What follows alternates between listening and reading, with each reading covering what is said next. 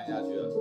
Hello，大家好了，又来到这个礼拜的疯狂电影大板凳，我是老于，我是老马。OK，上个礼拜呢比较严肃，稍微拘谨的，跟大家聊了一下《正义回廊》的法律层面啊，法律层面。没有一样追啊！啊哈哈哈！我们马上接你下去，因为老实讲，这一回呢，这这个这部电影哈太饱满了，太饱满了。对，我们必须把它拆解为上下集，这也是我们大概频道首创以来第一次把一部电影拆为上下集。因为它真的太多东西可以讨论跟那个了。对啊，那你如果比较呃理性的人呢，咱们就往跟我一样，跟我一样啊，就往上集听去，往上集听去。那这一集呢，咱们比较感性的聊聊这一部戏的演员以及他戏里面的任何的所有的呈现出来的拍摄手法跟艺术层面，艺术层面。OK，那呃，其实我有点摸不着头绪，咱们要先从演员开始讲，还是先啊先喝一杯？对，没有喝走不下去啊。OK。正义回廊呢？那因为这一部片呢，都是我们先从意境开始讲啦。导演何觉天导演，他可以说是这近几年来的这种四字导演、新晋导演，我觉得很厉害的一个艺术家。嗯，他这一部片所谓拍摄出来的感觉哈，其中有两三个这种感觉让我觉得很猛。第一个就是说。他的故事的小段，因为呃，我我先讲，我们是我是一个我以台湾人的角度下去看这部电影，它很多的这种概念的穿插，就是它并不是一镜到尾，可能我现在这一个五分钟讲述现代的故事，然后下一个五分钟再讲述两年前的故事，嗯，再下一个十分钟我讲述的是我幻想的故事，嗯，这种镜头的跳脱跳脱会让你不舍得睡着。我刚刚好像睡着了啊！你刚才你可能喝太多，这是第一点。然后第二点，我觉得他很厉害的是，他有点带进这种，呃，我不太会说，有点这种舞台剧的效果。就是比方说这些陪审团的演员，他们在思考的过程中，然后他们就好像回到案发现场哦。我觉得他想要把所有的空隙都补满，然后让所有的点都是全新的点。哎，就是我们一般在看啊，譬如说我们之前台湾很红的那个、那个、那个四个字，然后讲那个九条通那一部叫什么？华灯啊，华灯。你看，就是像那样的片子，就是只要有一个案件发生，然后大家去追寻，然后去寻找，就是之前发生的事情，然后去探索。他们的做法大部分，我讲大部分不是全部，就是他们会把旧的画面拉出来重放，嗯，但这部片不是。譬如说，他们陪审团在他们大家在讨论、在思考哪一个部分的时候，他们会把所有人呈现出来，到那个场景里面，全部再跟着拍摄一次。让让观众很明显的感觉到他们在思考这件事情中，我把我自己身临其境，对身临其境的那个感觉直接拍出来，这件事情真的会超棒。我觉得，也就是说，也就是说，如果看过这部片，那个看过《正义回廊》的时候，看过《正义回廊》的条件之下，就很单纯。他那个祖贤带着他爸妈去他们的他住的房子，看着这一幕，你知道他们可能已经拍了几场哦。确实啊，实际有用到几场，可能有不晓得。五六场有哦，确实。都是不同的呈现条件，不同的人员组成，他就一段一直一直不断在拍，好难哦。对。他，但是我觉得他就是很忠实的呈现那个状态下每一个人的心境，就是所有的陪审员，然后在那个场景出现，然后看着案发经过，然后有可能。那就是要让大家知道，陪审员他们现在在思考这件事情，他们在想办法让自己身临其境，他们看到了那些证据。对，这个是陪审的陪审团这些演员的角度。那我觉得他最厉、啊、他最厉害的是，我每个产出，譬如说我这一个律呃辩方律师就是这个张张张什么张显忠啊，张显忠这个律师他在替自己的辩护人 在。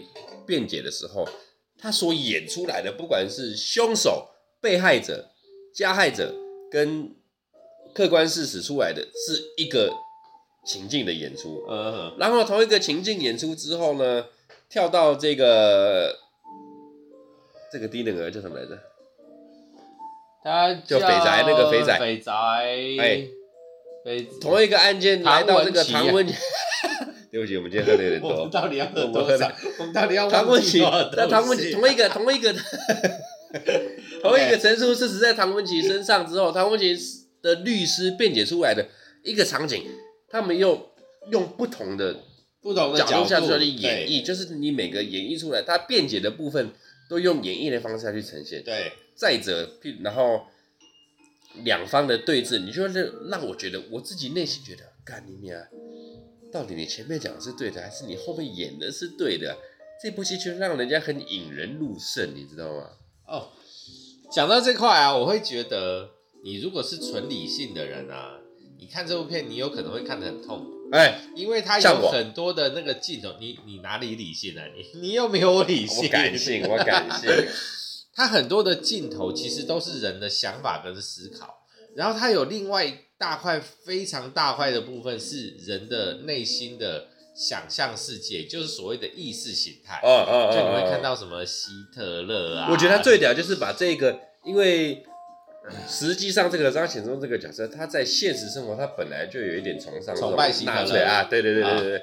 然后他把这个引进去他的电影里面，老实讲，妈的，然后用近几年的电影谁敢把这种希特勒这种纳粹精神？不会啦，那还要，因为我们是我们在亚洲，欧洲的话不行，真的不行，到现在都还不行，真的不行到现在都还不行。就是他用那种意识形态去，就是所以它里面电影的片段里面会有思考层面，就是我们刚刚说的，比如说在犯罪现场，所有的陪审员，然后在现场，你会觉得那个拍摄很奇怪，但是那就是他们的思考过程。然后呢，意识形态就是人的那个自己心里面所讲话或所呈现的感受，是啊，那是感性。所以这部片现实，然后理性思考跟感性，它全部的进所有的那个全部用画面帮你做呈现，所以看起来超爽，哦真的很爽超爽，就是有点那种舞台剧感觉那种。呃，舞台那那不能说舞台剧感，因为舞台剧超难呈现这样这么完整的东西。嗯，但是真的很少，我我的印象里面我没有看过这样的电影是可以把三个层面的东西都呈现的的这么完整。我我有碰过拍出来的，但是没有到这么完整的，尤其是意识形态的部分。因为意识形态，因为像那个张显忠，我们意思是他他里面自己的想法或他的那个自己的一些那个感性的那个非要。哦，他用那个希特勒的模式来来去叙述嘛，但是你看有一些，譬如说他那个他表姐还堂姐表姐，，OK，他表姐，然后他们在讲述的过程中，然后那个导演用那个在那个阴暗里面，然后就一个光束，然后在他的眼睛打个光，你其实我我这样讲很奇怪啦，就是你看画面你就知道，你就很清楚的知道他这个人他心里面在想的是什么，他在这个画面里面就很很直接的就呈现给你了。哎，对，那个意识形态的那个画面其实真的没有那么容易，但是我觉得他接的超棒。真的。对啊，呃，这一部《正义回廊》哈，老实说，呃，这个这个感觉，我们前几集有聊过啊，去上个礼拜、上两个礼拜的金像奖这个问题有聊过。嗯，哦，一个演员在阐述一个角色或者是一个作品的时候，嗯，我觉得前两个礼拜有聊到了啊，刘青云拿到这一集的这一届的金像奖的这个影帝嘛，因为《神探大战》，但是因为很多人都在嘴他说什么，因为你是什么老啊什么的，你应该这是奖是你应得的。哦，我我我直接切入，好，就是你知道，譬如说这部片不是有很多素人，嘿，然后我们是不是觉得他真的这部片超棒？嘿，但是我说真的哦，谁的谁的演技很会让你就是哇，他的演技很好。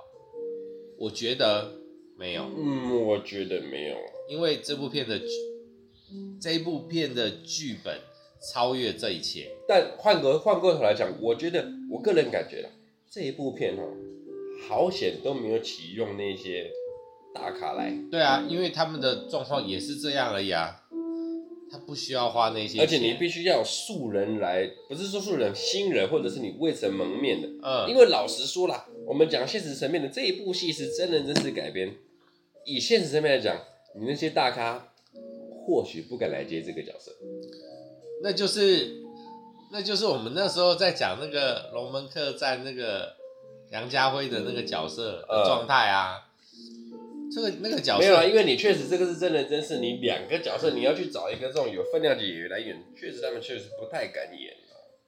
那你反而启用一个新用的演员，我干你娘妈，我豁出去了，我就是跟你拼到底了。哦，这个有一另外一个角度，真人真事的故事啊，比较难用名气大的演员来演，哎，因为他会带偏，人会。就是观众会没有办法进到故事里面，哎、欸，他会被那个主角他的名气太大会被带走，我觉得会是这样啊。就是你看哦，当年黄秋生演那个人肉叉烧包，人肉叉烧包，那也是真人真事嘛。但哦，确实，但是那个时候的黄秋生去了，对啊，但是那时候黄秋生还没有到很红，还没有到红，他们对，但是风向已经稍微有点偏了。今天如果说再找一个更素的人，你风向不会偏，大家就会着重在这件事件上。但我觉得这部那电影应该要走这个角度才对。你今天我如果要拍真人真事，我就是要去大家针对这个点来看这件事情。嗯，对啊，所以你看，如果说我们也讲过那个那个张曼玉跟梁朝伟那部《花样年华》，就是一样嘛。他，你你说他的故事内容到底有什么？就是没有嘛，所以人物角色必须放的超大，超大。所以那部片如果找两个素人来演，他就是死，对，这是一定的嘛。我这边补一下哈，那个人肉叉烧包，黄秋生当年他是以人肉叉烧包为香港电影金像奖唯一一届以这个三级片，三级片，他是三级片然后得到最佳男主，香港电影金像奖有史以来啊、喔。第一部最佳男主角就是他，人肉叉烧王。但是我觉得香港电影的分级有点怪啊。呃，他就是新三色，就是列为三级片了。对啊，但是呃，没有，就是譬如说我们的分级嘛，我们说哦，这是限制级，但是限制级它到底是情色限制还是暴力限制？都有啊，都有啊。你只要新三色，就是我我我知道，我的意思是说，我的意思是说，因为他们我他们没有在细分，所以说啊，三级片得奖。这件事情会那个年代会比较诧异，哎、但是如果说我们细分的话，如果说真的要细分，以那个年代来讲，他们应该会是觉得说，哼，色情色的要得奖不合理。哎、但是如果是暴力惊悚的，那他得奖没有什么不合理的地方啊，嗯、因为那个只是因为太太写实，所以不适合年龄小的人看。好像也是这么。对啊，所以我觉得这件事情，因为他们没有分，所以我我呃有有一件事情是卡，对我来说卡的就是那个谁，那个杨千嬅，哎，他在他被呃他在香港某一个时段被评为是三级片女星，那是因为他拍恐怖片啊，那是因为他拍饺子，三斤的饺子。问题是他在三千的饺子里面，他到底做了什么？他要被评为三级片女星？那他吃那个，他只是吃了个水饺，好吗？你以为片里面他真的会去？所以那是因为分每一个地区的分级制度的不同而造成这些结果嘛。所以我不觉得那有什么问题啊，那只是很单纯的，对我来说，香港电影的分级制度。就是有争议，就是这样而已啊，有争议而已啊，有争议，有争议。对，OK，呃，我现在大概看了一下哈，呃，这个何觉天导演，他是一个新晋导演，嗯，而且本身《正义回廊》是他第一部戏，那我大概可以了解一下，为什么他这部戏会有很多的这种舞台剧的呈现，在咱们的眼中啊，呃，哎，饰饰演饰演，我觉得你误会了什么。这部片没有太多舞台剧的呈现，我觉得那个不能算舞台剧的呈现。OK，那你再听我一言。嗯，饰演这个张显忠的杨伟伦，嗯、跟饰演这个唐唐文琪的麦佩东，他们两个呢，虽然在我们的感觉是素人电影演员，但他们两位呢，都是在香港的舞台剧啊，都有一定的出演了。像杨伟伦就是张显忠这个角色，他其实在二零零六、二零零七，他就是在演舞台剧的。嗯，而麦佩东呢，就是这个唐文琪啊，嗯，他也是二零一一年就开始在演舞台剧的。嗯，所以或许和绝对导演就是有，因为他们两个这个舞台剧的经验，才会设计出这种，其实戏里面你看到很多这种独角戏的感觉，镜头就对着你。嗯，或许这种东西对舞台剧演员才是比较好的呈现方式。好，我我这样问你哦、喔，我我我我的认知啊，嗯，你对舞台剧的接触偏少啦，偏少。好，你觉得舞台剧演员跟一般演员的差别最大在哪？最大的差异呢，我个人的见解，嗯，如果说舞台剧演员，我的人设跟我的表演出来的方式会些许夸张，嗯，些许夸张，就因为我要面对的是不是镜头，我要面对的是你 live 的观众嘛，等等之类然后呢，我还要去汲取一些可能中间有出包还是什么，我要必须原厂等等之类的，所以你的经验会特别的丰富。嗯，所以你舞台剧的演员去丢进去戏剧、电影、戏剧，或者是电视剧，就会特别的强，而且会你会很明显的强过于那些所谓的电影员、戏剧员。譬如说，嗯、譬如说，我说啊，舞台剧你比较厉害啦，金老师，嗯，那个金世杰，对，金老金世杰、顾宝明这种的，嗯、他们在舞台剧的演绎方式就很强。嗯，然后你把他带入戏剧之后，你会发现他在细节的部分，个人的细节就会强过于那些电影演员、电视剧演员。我的见解是这样的，啊啊啊，哦，我喝我喝，没有没有那个黑到你。不是我确实，因为我个人觉得，你舞台剧演员，你丢进去电影里面，还是丢进电视剧里面，你会发现他。你只要把镜头 key 到他身上，他绝对是强于任何人，嗯。我知道，我我你的结论没有错，但是因为你没有体会过这件事情，但你可以直接讲出这样觉得我，所以我我喝这一杯，我我对，对啊，干，就是我们用最简单的方式来讲啊，没有，我觉得说以我个人来讲啊，对，我知道，我没有没有，我是我是说我是说我是说啊，我跟你对戏的话，我可能没有办法对到我的。强的地方，但是你如果让我 solo 对镜头的话，我绝对会强于你。对，我的感觉是，我的感觉是这样。就是你，你最后面讲这句话，在这些啊，会有一点落差，但是它最终的结果会是对的。这件事情啊，应该这样说，你你这样想，舞台剧在什么地方观赏？live 台啊，就是那种大舞台嘛，剧场，场嘛，它都是空间很大，甚至一个广场。嗯，你在那个很比较远的地方，你看得到演员的表情吗？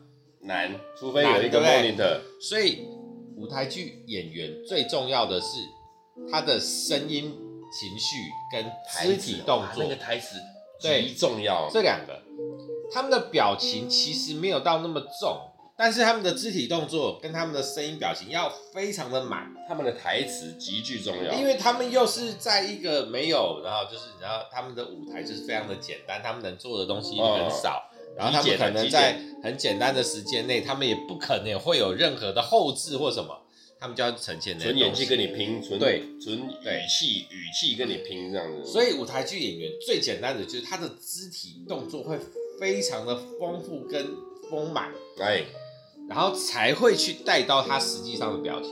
实际上，舞舞台剧演员啊，他的表情有没有到那么重要？其实没有，因为你根本看不到啊。表达声音，你就是听到、看到他肢体就够了。对，所以跟一般演剧说，哇，他那个表情包一次做三四个表情，你站在舞台上，你坐在那个二楼、三楼后面，我根本看不到你的表情啊。这个是他们一般舞台剧演员跟呃舞台剧演员跟一般演员的落差，他他们要呈现的东西会不同不同，所以舞台剧演员一般都有办法就是他们的声音啊，跟那个他们的情感表达、表情、情感表达会比较丰满。那跟一般演员最大落差是这样。OK，对，那这部片我会觉得，就是因为你看，我们觉得都是素人，但是他们表现的都非常的满。哎，你看，我我们就直接讲那个主谋啊，唐文琪跟张显忠，张显忠他就是冷静。我觉得张显忠这个演员在戏里面哦，他表现的很好，他就是他就是冷静啊，哎，他就是我不管听到什么，最后面的结局我们不要讲，他前面不管怎么样，他就是照着自己的路走，哎，不管说他有没有已经规划好，没有规划好，不管，那他就是照他的模式走，就是冷静。那另外一个反向呢，那个唐文琪，他就是一个，然后。呃，不能说疯狂，就是我当我是疯呃傻的代表，傻，哎，傻，然后情绪控制不不好，不好，不好，所以他动不动就说人不是我杀的啊，我不干我的事啊，啊，对，他就是没有情绪管理，就是这是两个落差，然后把它拉开，对，然后两个人的那个不管是肢体动作或什么都很棒啊，所以我们才能感受到他们给我们的那种。张力就哇，我觉得他们两个都演的很好，很好，就是真的很好。我们第一个来讲，我们我们我们先讲张显忠这个角色，他有一点就是第一个，就像你讲他的独白，我会喝太多啊，不会，他的对白他都讲得很好，就是在他的对白里面就是很平淡无奇，但是从这个平淡无奇里面，你都可以感受出那个他的。杀伤力，嗯，他的张力，跟他想表达的东西，嗯，就像你讲的，他很冷静，他很超冷静。然后我觉得最好的，有时候台词哈不用多，最好的台词就是你的情绪的表达。他到最后发现童文琪一年的埋尸案之后，他走出去那个 fuck 啊，那个 fuck。那一句其实干过了任何他前面的铺陈，而且引人入胜。所以引人入胜就是说，到底干哦，对，这是真的判吗？还是他妈的冤判？反转？那真的是反转。他故意这样子，你就是搭前面啊，然后说啊，那个那个胖子没没罪，他那个他要回家陪妈妈，他回去做蛋糕，然后干嘛？他怎么样怎么样？然后最后判完了以后，然后那个张子忠出去。那一声，大家都开始开始往回想，他真的，他真的是无罪吗？是啊，我觉得这一部片何觉何觉天导演就是这样搞，那怎么这样拉回来哇？而且已经要尾声了，这样拉一下，然后就不给结果。那因为你理性呃理性面，他骂这一句话肯定有猫腻，嗯哼，但感性面也不是感觉以以法律面来说。呃，我我觉得不需要讲那么深，因为，对不起啊、哦，因为我我个人呢，就是不是领人家薪水，然后呢，我也不受控制，然后呢，我就是自己活得自己很好，然后明天灭他世界灭亡我也不在意，我在那边跟位跟跟所有的听众讲，不要去在意你所看到面对的所有的不公平跟，因为这世界上就是这样。他今天就算反转了又如何呢？你能够你你能够去反转什么吗？没有啦，判了就是判了啦。对啊，今天呃法律就是这样啊。哎，我们又讲回啊，我讲一点你就好。他今天判了，他今天的证据导向就是这样，你真的拿他一点辙都没有。对啊，确实。对啊，所以台湾为什么之前会有这么多？不能说这么多啦，会有一些恐龙法官的出现。其实我觉得不是恐龙法官的错，我觉得反过来应该是恐龙法官跟社会跟民众这三个之间的价值根本都不在同一条线上。嗯，所以会有这么大的落差。那你说谁错？没有，大家都没错。法官就很单纯，只是站在法律的层面上来看待这件事情。OK，就像说那个什么哦，我们讲稍微讲一下一点点政治，那个大巨蛋案跟柯文哲，大巨蛋，我们如果说大家都有自己的想法嘛，不管他是对还是不对，合约到底有没有错？你知道柯文哲讲那句话，我其实还蛮欣赏的。他说他们没有错，只是社会观感不好，那做的不漂亮嘛。但你说他错没有错啊，也不能说他没有错，但是在法律上你真的没有办法找出他的问题点，嗯，所以拿他没辙嘛。很多事情就是这样。你你只能默默的摸摸鼻子，找到适合自己的方式，把自己调节好，或者是改善状况。不然的话，好啊，不然你就啊远离尘嚣啊，找一个山头啊，种田，去种田啊。你在这个社会上，你就必须要面对到这么多相同的事情。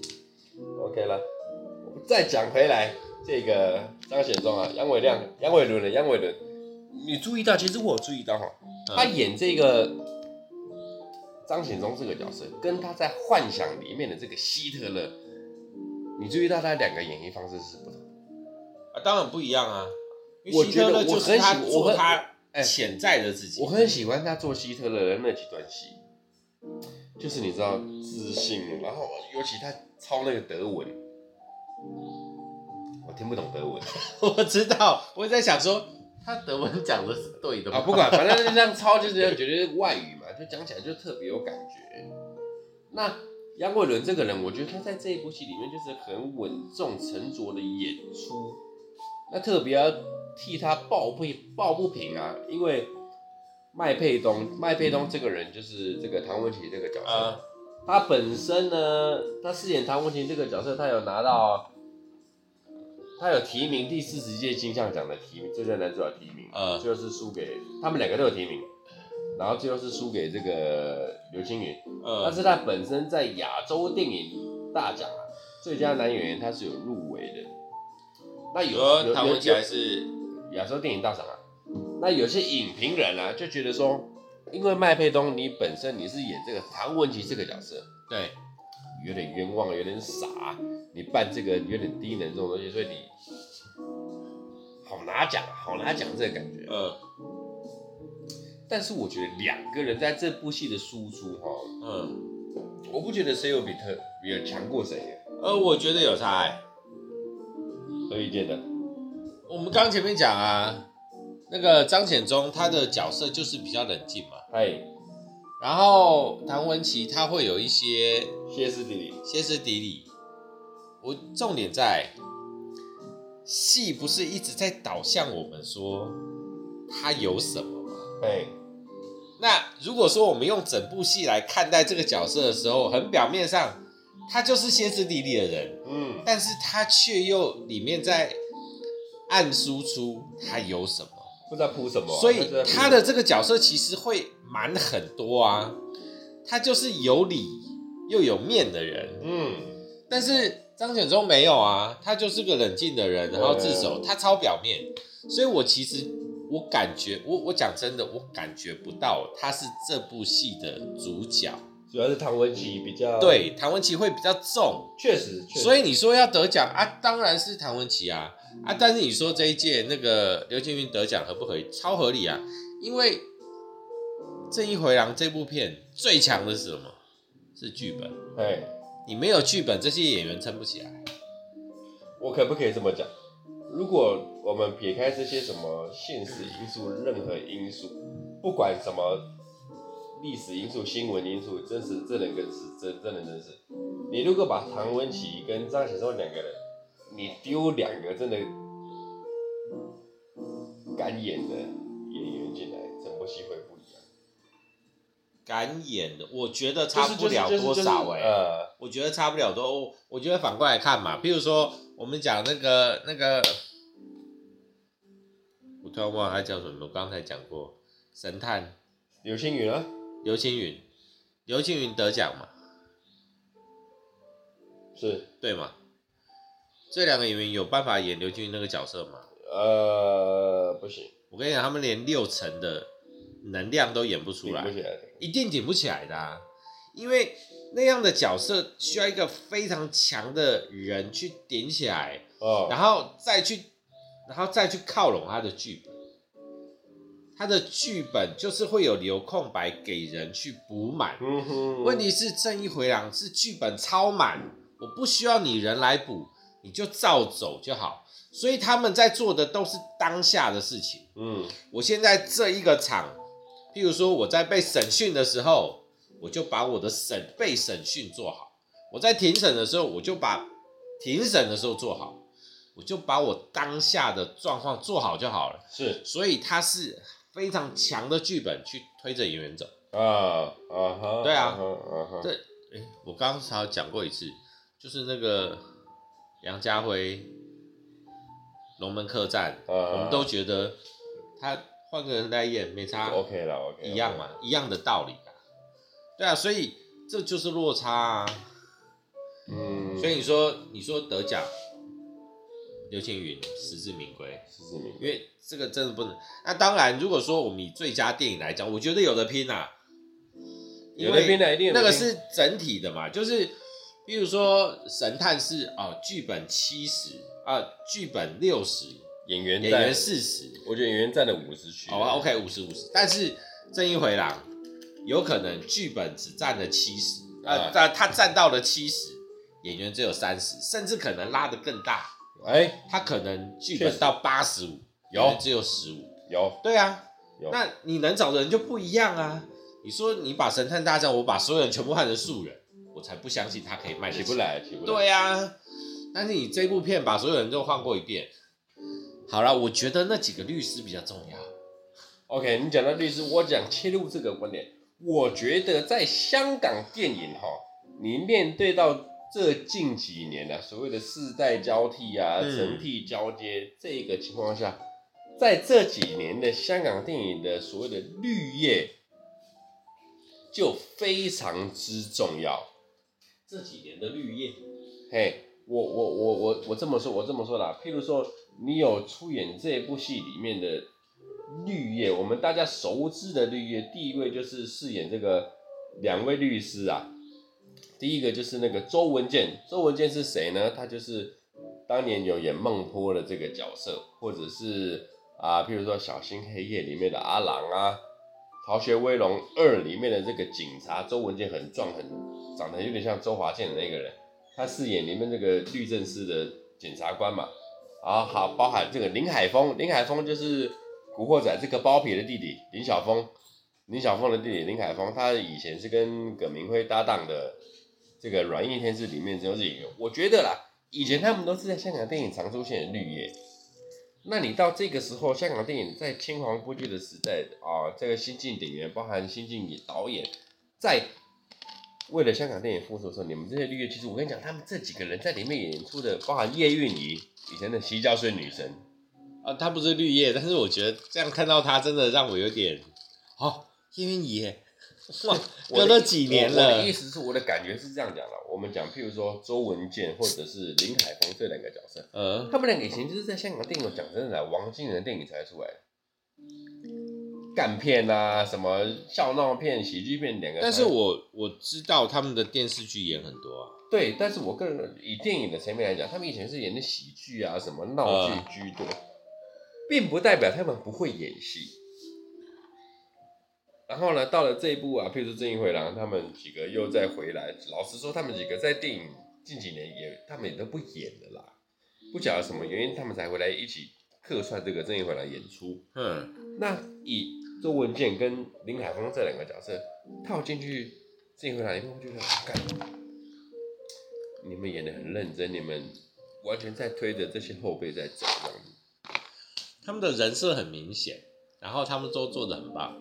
很棒，对啊，这就让我感觉到，你知道，有时候带戏你要一些老的下去带带带着他们下去走，因为比如说我们讲啊，我们陪审员这一段，老实讲，《正义回廊》这一部片里面所有的陪审员，大部分都是我们不认识的人，我不晓得他是，我不晓得是素人或者什么，又或者是呃，在台湾的既定印象是不多。对，因为我们看到都是电影咖，他们如果是电视咖，我们不会认识。然后呢，你在这些陪审员制度里面会发现几个比较我们常看到的，在电影里面的，不要讲 B 咖，甚至 C 咖、D 咖、E 咖、F 咖去，但他就带着这些更素的，对，去带这些陪审员的制度，然后下去那边吵啊，下去闹啊，这些，我觉得我干，哎、他们都很会演戏，很会去表现他们的各个角色该有的张力，然后又不会去抢到任何的任何的戏。我觉得整部《正义回廊》让我觉得最爽的就是这个陪审员的这几段戏。但我说真的啊，就是这部戏啊。如果我们真的要讲的话，它比较像群演戏，哎、欸，它并不是男主角女主角去坑啊，对对对，撑的一部戏，是啊是啊，它是群演戏。那既然是群演戏，它只要大家的能量，大家有多有少嘛，因为人设不同嘛，嗯，只要把每一场补满就够啦。所以其实你要说容易，没有没有到容易。但是相对于个人撑的状况，又要讲到《花样年华》，因为《花样年华》几乎每一场都是两个人在撑啊，一个人在撑啊，那是不一样的啊。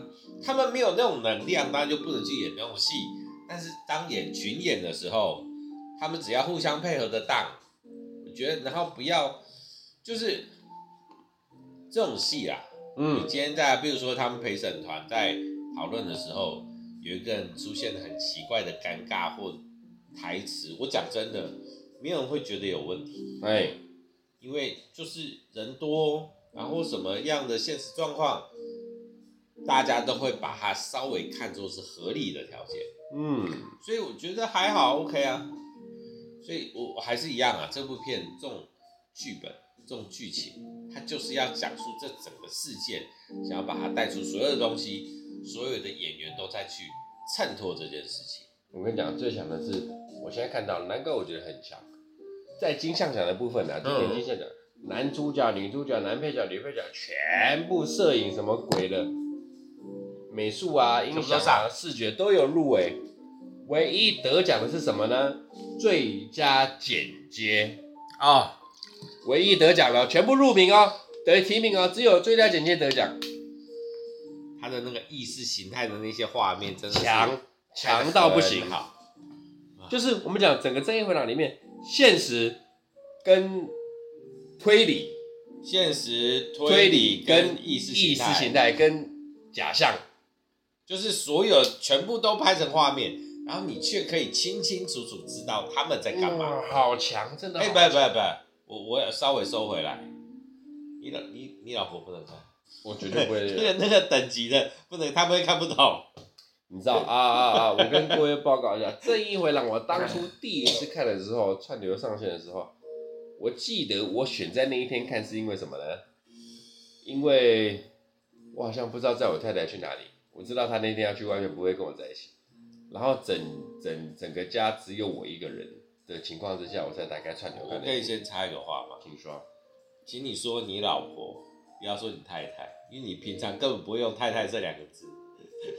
反正不管了，我那我看《这一回狼》第一次就是我自己一个人在家里，我没有约他。我平常追剧我会约他了，呃，这部戏我没有约他，我就是自己在家，我把他送出去，我载他出门之后回来，我自己看完了。你合理啊，你连《灌篮高手》都没有约他，这个戏怎么能约她？好呀，你自己说的，确实没有。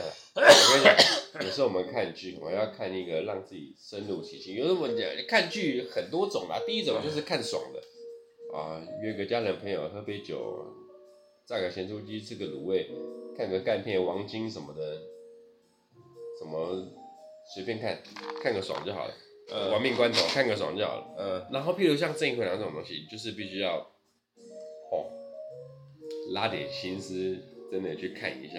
嗯，这个跟那种干片真的是不能、不能、不能、不能、不能提及并论的了。不一样啊，不一样的东西啊。呃，怎么说呢？这部片我个人觉得啦，很爽，真的很爽。但是反观之啊，反观之，这是香港的东西。我很好奇哪一天。我们台湾的戏剧、台湾的电影有没有办法搞出这种东西出来？些许有难度，我觉得不会有难度啦。我只是突然想到另外一件事情，就是今天这部片会让我很爽。我觉得它的就是很多不同的面向，然后讨论到不同的东西，他想要提提供的讯息非常的多，然后我觉得它很好玩，然后我觉得这部片对我来说可以看第二次、第三次，因为我今天已经看了第二次了，我觉得要我再看我也还 OK。我可能空档的时候我也想看，没有，你可能用任何的角度、任何的面向去再重看一次。对，但是在这整件事件前面有一个非常大的前提，就是因为我们在做这个频道。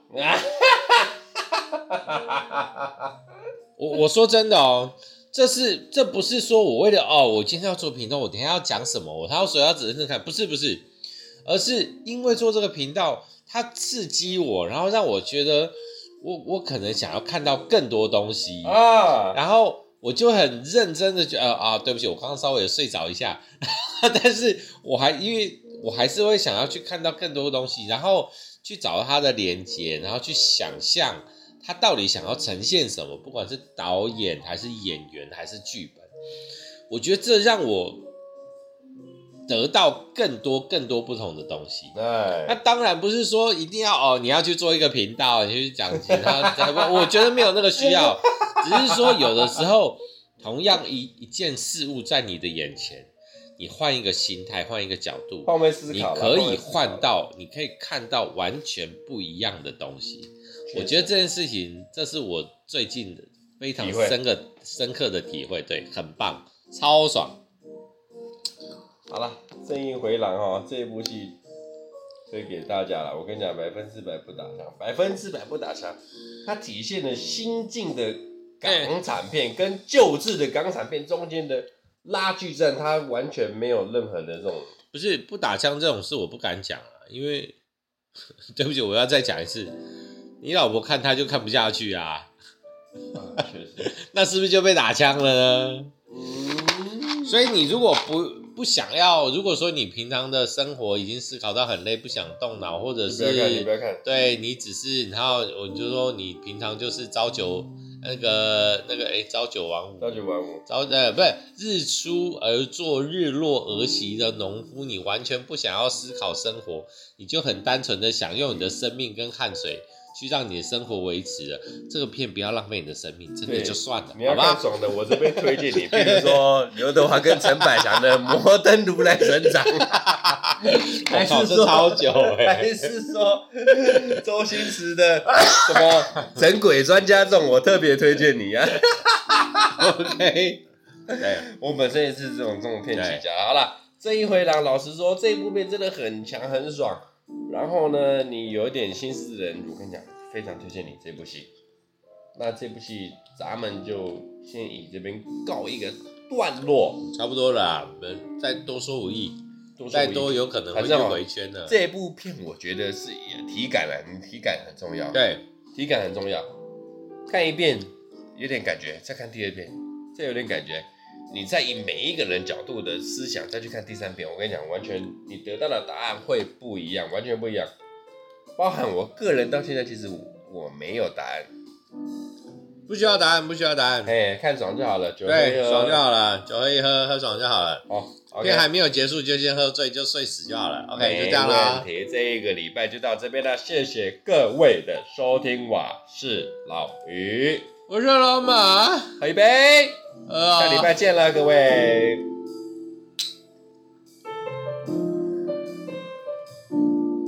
啊，爽！